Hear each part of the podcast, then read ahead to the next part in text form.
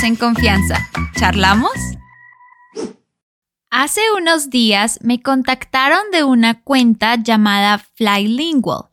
Ellos se dedican a escribir libros en inglés y en español para enseñar ambos idiomas a quienes los estén aprendiendo.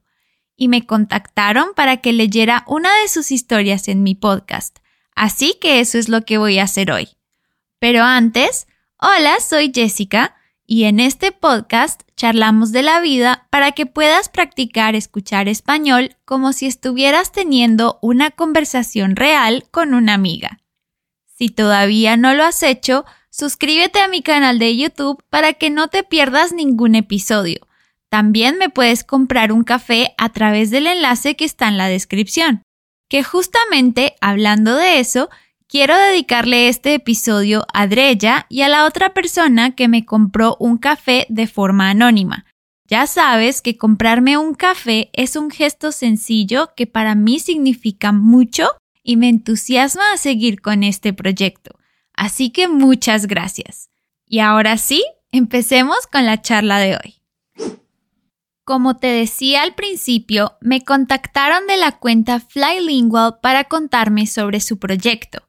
Hace poco publicaron un libro que se llama Short Stories o Cuentos Cortos, que son 15 historias en inglés y en español destinadas a quienes están aprendiendo alguno de esos dos idiomas. Me gustó porque son historias muy sencillas, fáciles de entender, que al mismo tiempo ponen el énfasis en cierto vocabulario o expresiones comunes. Y entonces me pidieron que leyera una de sus historias en mi podcast y yo acepté encantada porque me halaga que me contacten para este tipo de colaboraciones y además porque leer en voz alta es algo que me divierte mucho. El año pasado subí un episodio leyendo una historia que yo misma escribí, una historia que se llama Ya verás. Y fue un episodio que tuvo una recepción muy linda, Así que lo tomé como una señal de que los episodios en los que leo en voz alta son útiles y gustan. Si no has escuchado el episodio de Ya verás, puedes ir a buscarlo en la lista de reproducción cuando termines de escuchar este. Y bueno, sin más preámbulo, veamos de qué se trata esta historia de Flylingual llamada La Tortuga. Denzel, la tortuga, tiene 150 años Hoy es su cumpleaños. Ha vivido a través de dos guerras mundiales, la Revolución Industrial, la Gran Depresión, 27 diferentes primeros ministros, 29 presidentes, el alunizaje, la viromanía y numerosas copas del mundo. Y a pesar de todo, lo más importante para él siempre ha sido la lechuga. Por supuesto, no es solo la lechuga lo que le importa a Denzel. A lo largo de sus 150 años, también ha tenido seis diferentes dueños, aunque llamarlos dueños parece un poco irrespetuoso hacia Denzel. Han sido más como amigos, o quizás conocidos. Siendo un reptil, Denzel no es extremadamente cariñoso, pero a su manera siempre ha apreciado la compañía y el apoyo de sus amigos que han sido responsables de alimentarlo, limpiarlo y refugiarlo. Su primer y dueño favorito fue John, un científico que adoptó a Denzel durante una expedición a las Islas Galápagos en 1873, cuando Denzel era solo un bebé. Denzel creció viendo a John como un padre. No sabía realmente cómo mostrar amor.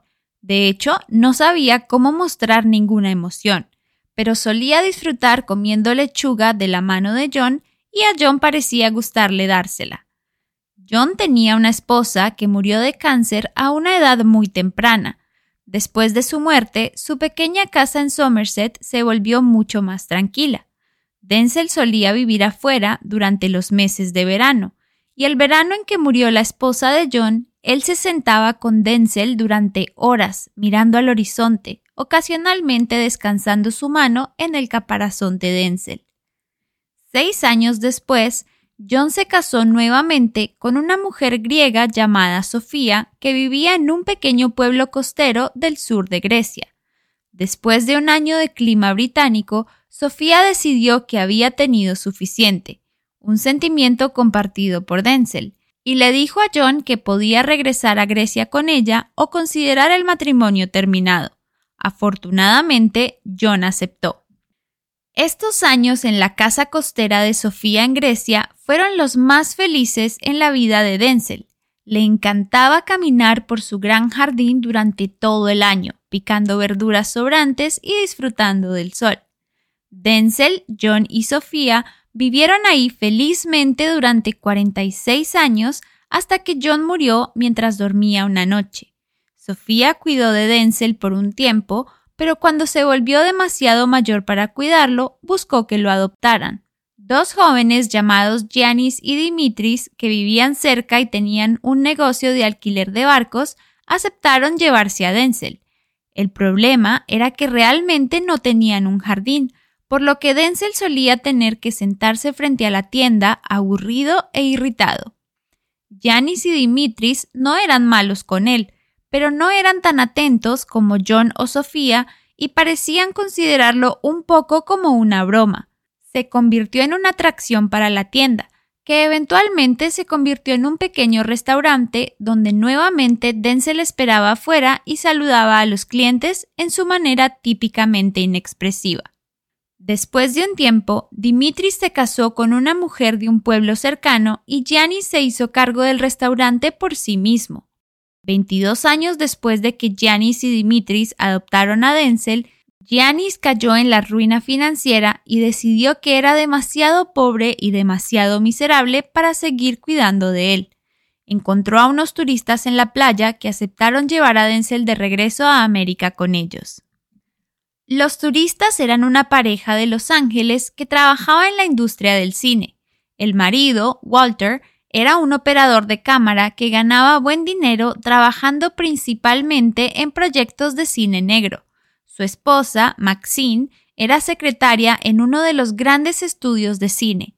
Se enamoraron de Denzel de inmediato y pensaron que era hilarante.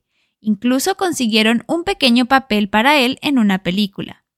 Después de una década o más de vivir con Walter y Maxine, estalló una guerra en Europa y luego en todo el mundo.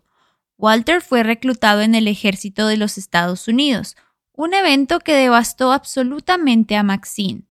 Denzel se sentaba en el jardín o en su cobertizo especial con control de temperatura y Maxine se sentaba en la casa y lloraba todo el día.